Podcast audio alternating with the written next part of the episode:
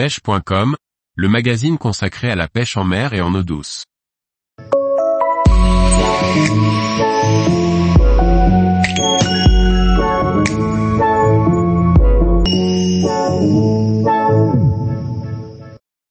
Le site cartedepêche.fr victime de piratage, prenez vos précautions.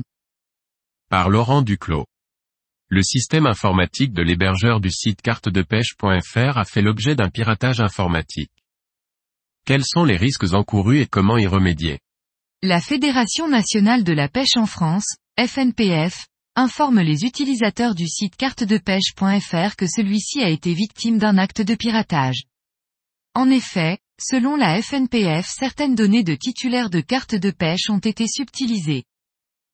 Une fuite de données qui heureusement ne concernerait pas les données bancaires.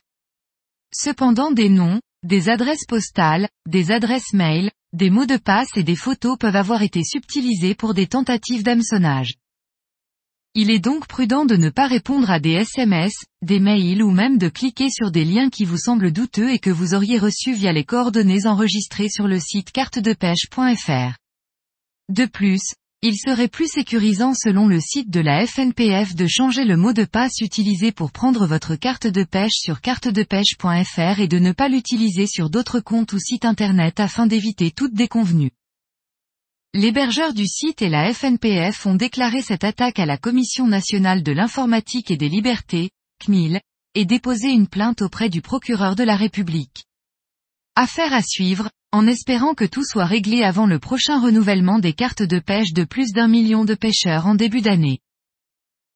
Tous les jours, retrouvez l'actualité sur le site pêche.com. Et n'oubliez pas de laisser 5 étoiles sur votre plateforme de podcast.